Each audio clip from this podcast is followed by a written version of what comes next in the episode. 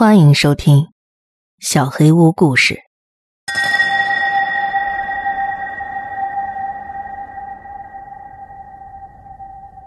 凌晨的口哨声，每天晚上，无论什么样的天气，我家附近的街道上总会响起口哨声。当声音经过的时候，在客厅或者厨房才会听到它，而且它每次都在凌晨三点零三分响起。声音刚开始很微弱，是从卡森广场附近的巷子里开始的。我家的位置在街道的中央，所以口哨声会从我们身边经过，然后消失在死胡同的方向。我很小的时候，经常在凌晨跟妹妹一起溜到厨房偷听。爸爸妈妈显然不允许我们这么做，如果被他们发现，免不了一顿说教。但是他们从来没有对我们太过苛刻，因为我们一直都遵守着一个规定。就是千万不要去看吹口哨的那个东西。我们社区是个挺有趣的地方。我六岁的时候，我们举家搬到了这里。我很喜欢这个地方。房子虽然不大，但是维护的很好。院子大小适中，还有很多可以玩耍的地方。这里有很多跟我同龄的孩子。哦，十月份我就十三岁了。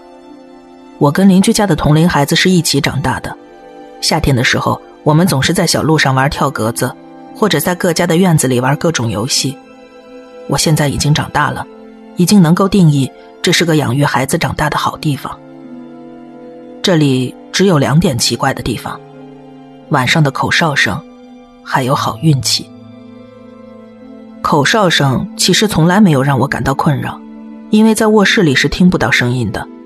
爸爸妈妈不喜欢讨论它，所以我也从来不多问。我爸爸身材很高大、强壮而冷静，他从小就搬来了美国，所以他有美国口音。但是他的家人，也就是我爷爷奶奶，他们来自岛屿，他们是这么说的，具体是哪儿我也不知道。而爸爸唯一不冷静的时候，就是说起口哨声的时候，他的语速会变得很快，眼睛也转得很快。他告诉我们不要想太多。只是要永远记住一条规则：当口哨声经过的时候，不要往外看。然而，就算我们想看，也是看不到的。家里的每扇窗户都装着百叶窗，厚厚的帆布从窗框的顶端拉下来，锁在窗框的底部。甚至每个窗栓都有一个锁，大小就跟日记本上的那种差不多。爸爸每晚睡觉前都会给百叶窗上锁。然后把钥匙带回他的房间。至于妈妈，我不知道她是怎么看待吹口哨这件事儿的。我之前见过她在三点零三分的时候出现在客厅里，我偷偷打开卧室门往外偷看，看见过她几次，但她也不是经常出去，大概每个月有那么一两次，她会坐在我们红色的大沙发上，也不去看，就只是听。口哨声只有一个曲调。嗯，很欢快。我说了，这里有两个奇怪的地方，除了晚上的口哨声，还有就是，我们社区的每个人都很幸运，挺难解释的。而且关于这一点，爸爸也不喜欢我们谈论太多。只是，好事经常会发生在周围的居民身上，也都不算什么大事，比如赢得了一个广播比赛。或者得到一个意想不到的推广工作，或者发现自家院子里的地下埋了很多铁质的箭头，也就类似这样的事情。妈妈说住在这儿会得到无数个小小的祝福。不过，我们留在这儿最主要的原因，也是我们搬到这里的首要原因，是我的妹妹诺拉。她生下来就病得很重，肺部的问题。她刚出生的时候只能留在医院里。我们只能去医院探望他。我记得，他是那么那么小，比其他婴儿还要小很多。他只能依靠呼吸机和各种仪器存活。我们只好搬到离医院更近的地方。然而，我们刚搬到这里，诺拉就开始好转了。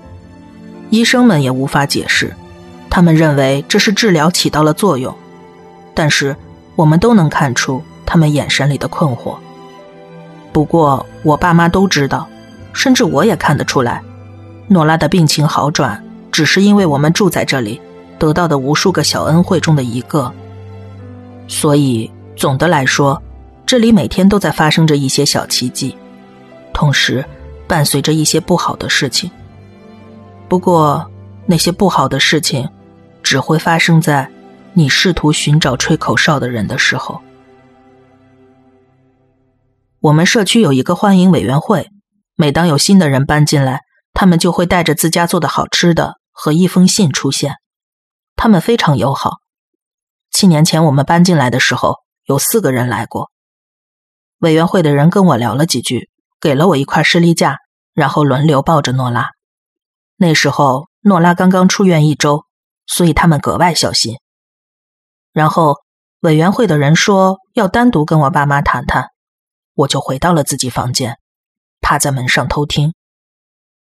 欢迎委员会的人告诉我爸妈，这个社区有多么的好，真的非常好，无法解释的好。然后他们告诉我爸妈，每天凌晨三点零三分会响起口哨声，三点零五分就会停止。这件事情更加难以解释。他们警告我爸妈，只要我们不去看是什么发出的声音。口哨声就不会伤害到我们。他们再三强调了这一点。我把耳朵紧紧的贴在门上，竭力想听清楚。去寻找吹口哨的人的运气会变差，有时候会变得极为悲惨。他们会被不祥的乌云笼罩，任何可能出错的事情都会出错。委员会送来的信件里有简报，关于车祸、意外死亡、公共安全事故。和一些反常事故的报道，也不是每个人都会死。我听到委员会主任的声音。可是他们已经不能算活着了，他们的存在已经失去了任何意义。我听得出妈妈没有当真，她不停的问：“这是不是跟新邻居开的玩笑？”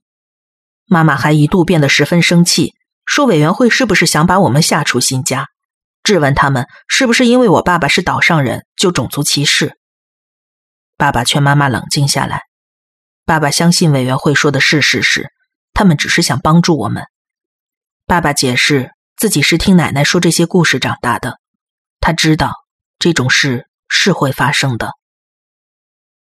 委员会离开后，爸妈去了五金店，买了帆布百叶窗、门栓和锁。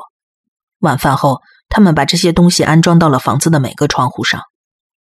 搬进新家的第一个晚上，我在凌晨三点偷偷溜出了房间，却发现爸爸抱着妹妹坐在客厅的沙发上。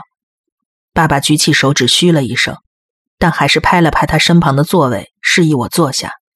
我们一起等着。三点零三分，我第一次听到了那个声音。他从远处靠近，然后就行远，就跟邻居说的一样。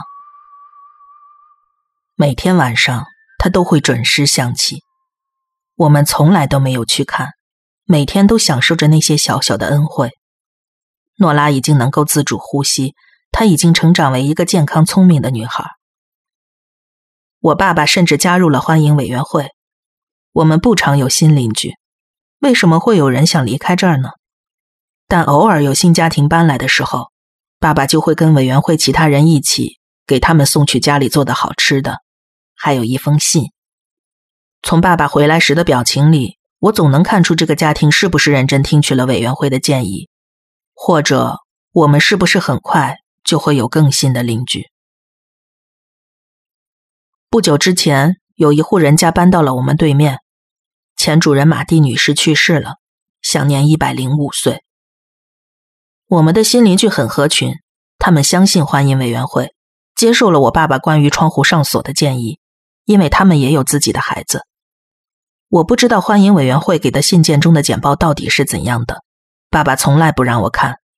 但是从新邻居在搬来的这一个月里的表现来看，简报里的内容一定非常令人信服。有天晚上，我们的新邻居有事要离开小镇。他们把他们的儿子霍尔顿送到了我家来住。他十二岁，比我小一岁。那天晚上之前，我跟他并不熟悉。但是，晚饭后，他父母送他来了之后，我就知道今晚并不会太好过。你知道每天晚上是谁在外面吹口哨吗？大人们刚一离开房间，霍尔顿就问我。我们和诺拉三个人坐在书房里，电视上播着迪士尼的电影。我跟妹妹交换了一下眼色，我们不讨论这个。我觉得就是住在街角那栋黄色大房子里的那个怪人。托尔先生吗？不可能的，他人非常好。霍尔顿耸耸肩，那他就是个精神病杀手。诺拉紧张了起来。我们不讨论这个。我很严肃的重复了一次。我们去我房间玩任天堂吧。接下来的几个小时，我们玩游戏、吃爆米花，然后看电影，就是个普通的夜晚。但我看得出。霍尔顿已经坐立不安了。爸妈锁好百叶窗后，跟我们道了晚安，然后回房间睡觉去了。我跟诺拉坐在床上，霍尔顿从他的睡袋里钻了出来。你真的没去找过吗？时间快到了。像大多数在外过夜的人一样，一不小心就忘记了就寝时间。我惊讶的发现，时间就快到凌晨三点了。我叹了口气。我们不讨论，我看不了啊！我想看也看不到。我爸爸每天晚上都会把百叶窗锁得好好的，还把钥匙给藏起来。他打断我的话，自顾自的说着：“我们的爸爸也是。”不是，他没有。霍尔顿的眼神中流露着狡黠的神色。你看见了什么？我提高了音调。霍尔顿咧嘴一笑：“你爸爸是把百叶窗上锁了，但是……”他没把钥匙藏起来呀，他的钥匙就在钥匙链上。所以呢，我已经知道他接下来要说什么了。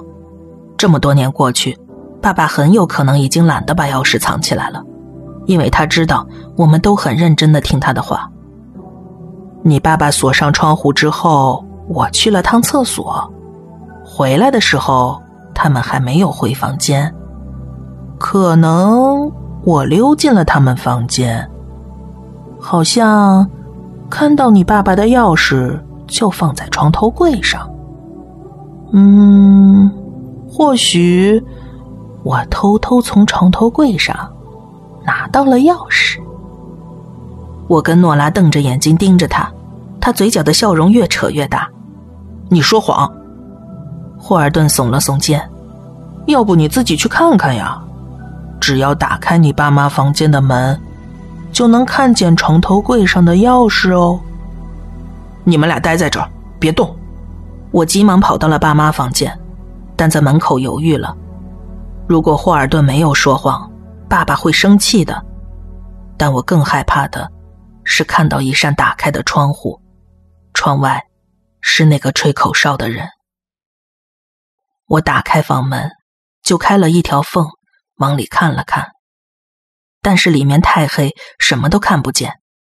我深吸一口气，走进了房间。我在黑暗中挪动了两步，就僵住了。我听到了口哨声，就在父母的房间里。没想到口哨声会如此清晰的传来。我从来都不知道，自从我们搬进这所房子之后，爸妈其实每晚都能听到这种声音。他们从来没有告诉过我们。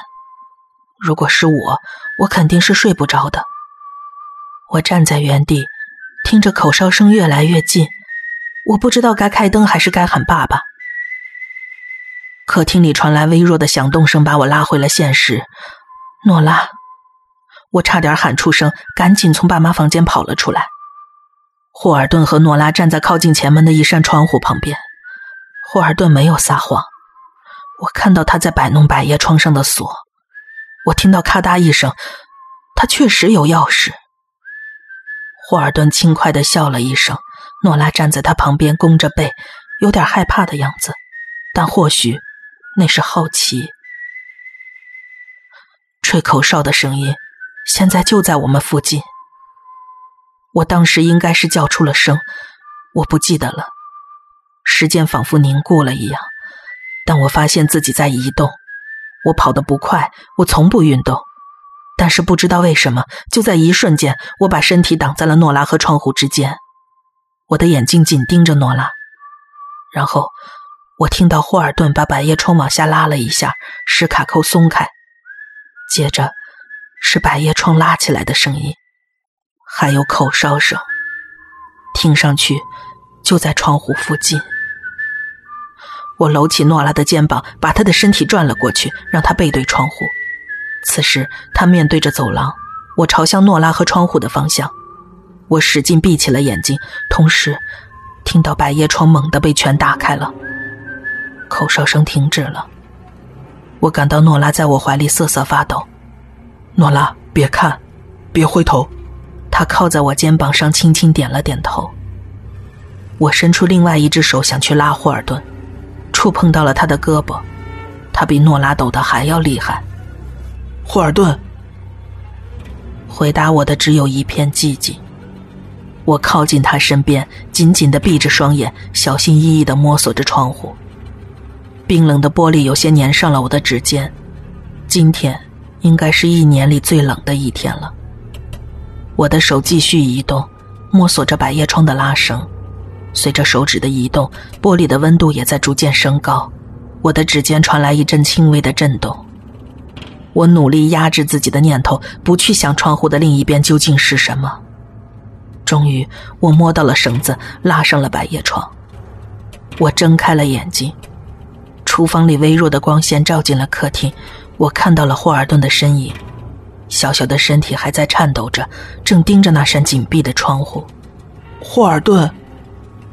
他转向我，尖叫起来，一切都变得混乱了。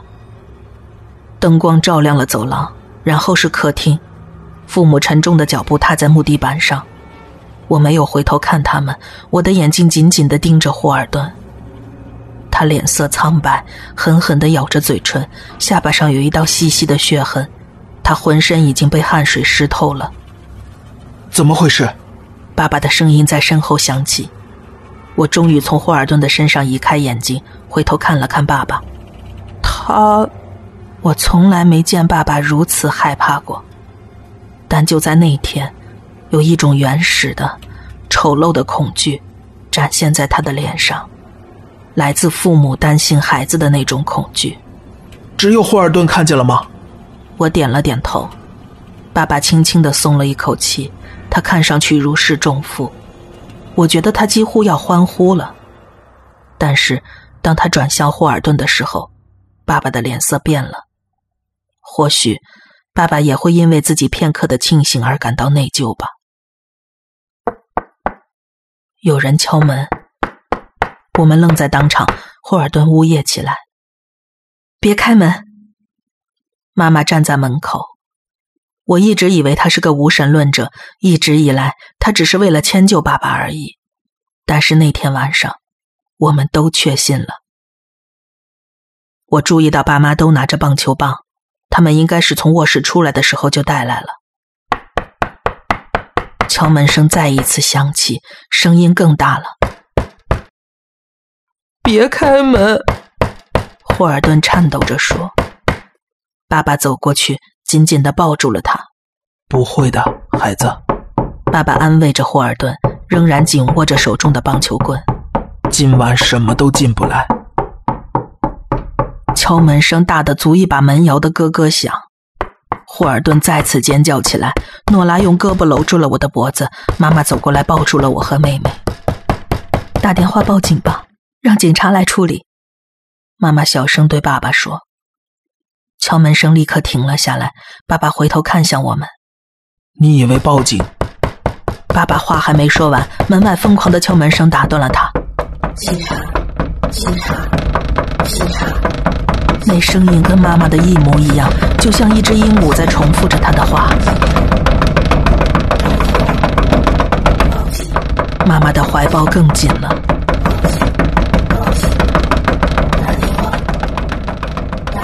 住手吧！快停下！妈妈轻声的祈求着。我觉得报警没什么用。我们怎么知道门口来的是警察还是……敲门声更响了，整扇门都在晃动。然后一切停了下来。过了很长一段时间，敲门声又响了起来，声音是从后门传来的。我们转身往后门的方向看去，但敲门声立刻回到了前门。从前到后，从后到前，剧烈的声响，然后转而安静，然后再次大声起来。突然，两扇门同时传来像大锤一样沉重的重击声，紧接着，所有的窗户同时被敲打了起来，然后是墙壁，就像我们生活在一个鼓里面，有几十个人在同时演奏，或者我们是一只乌龟，有东西想要把我们从壳里拽出来。停下！霍尔顿大喊，声音停了下来。我不会说的。霍尔顿紧盯着门的方向。我保证，绝对不会告诉任何人看到了什么。请你走吧。我们等了将近一分钟，窗外传来了哒哒哒的声音，是从霍尔顿先前打开的那扇窗户传来的。霍尔顿忍不住大哭起来，哭得就像一个犯人看着牢房外的绞刑架。爸爸抱着他，给他整理了一下头发。爸爸没有骗他，爸爸说今晚什么都进不来，但从来没有告诉他一切都会好起来的。敲窗户的声音持续了一整晚，我们依偎在一起，挤在客厅的沙发上。不知道过了多久。起初，妈妈想把我们几个孩子带回我房间里，爸爸则一直待在门口把守着。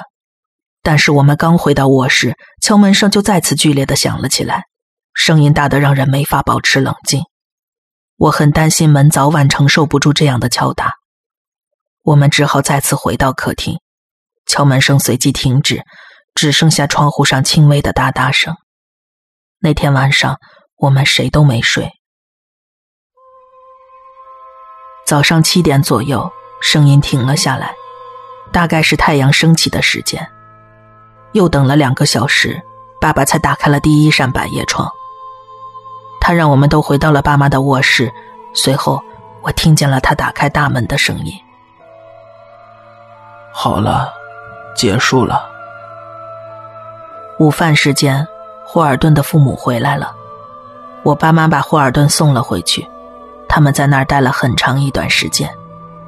诺拉跟我趴在窗口等待着，诺拉一整天都黏着我，就待在我身边，时不时就拉起我的手。爸妈回来的时候神情很严肃，但不愿意告诉我们他们对霍尔顿的父母说了些什么。那天是星期天，我们一整天都待在一起，叫了披萨外卖，看了好几部电影。那天晚上，所有人都睡到了我的房间。诺拉和妈妈睡在她的床上，爸爸坐在门口的扶手椅上。那天晚上之后，敲门声再也没有响起过。接下来的一周，我们很少见到霍尔顿和他的父母，但是星期四的时候，他们家门口停了一辆小卡车。放学后的整个下午，诺拉跟我都一起趴在窗户上看他们收拾东西。我还记得他们一家三口的脸上有多么疲惫，三个人都面色苍白，嘴唇紧闭，眼神暗淡。即使隔着一条马路，我还是能分辨出他们很不对劲。霍尔顿一家在那天日落之前搬走了。我还记得当初我们搬进来时，欢迎委员会对我爸妈说的话：不是每个看到吹口哨的人都会死，但即使活着。他们也会失去希望，他们的余生将充满不幸，他们面临的是无数个小悲剧。我想，霍尔顿的父母一定也看了，或许是因为不相信，或许是为了安抚霍尔顿，又或者是为了分担霍尔顿的不幸。有几次，我看着诺拉，她年轻，快乐。充满活力。我在想，如果那次我没能及时的阻止他，那之后我会往窗外看吗？会用这个办法来安抚他吗？会为他分担他的不幸吗？很庆幸，我不用知道这些问题的答案。我们依然生活在那栋房子里，每天晚上吹口哨的人会在凌晨三点零三分准时经过。这里的祝福和保佑、好运气，还有美好的街区，一切都太美好了，让人难以割舍。但是我们生活的很小心翼翼，我们再也不欢迎朋友来过夜了。爸爸再也不会放松大意，他每晚都会把钥匙藏好，我也从来没有去找过。有些东西，你根本不需要去寻找。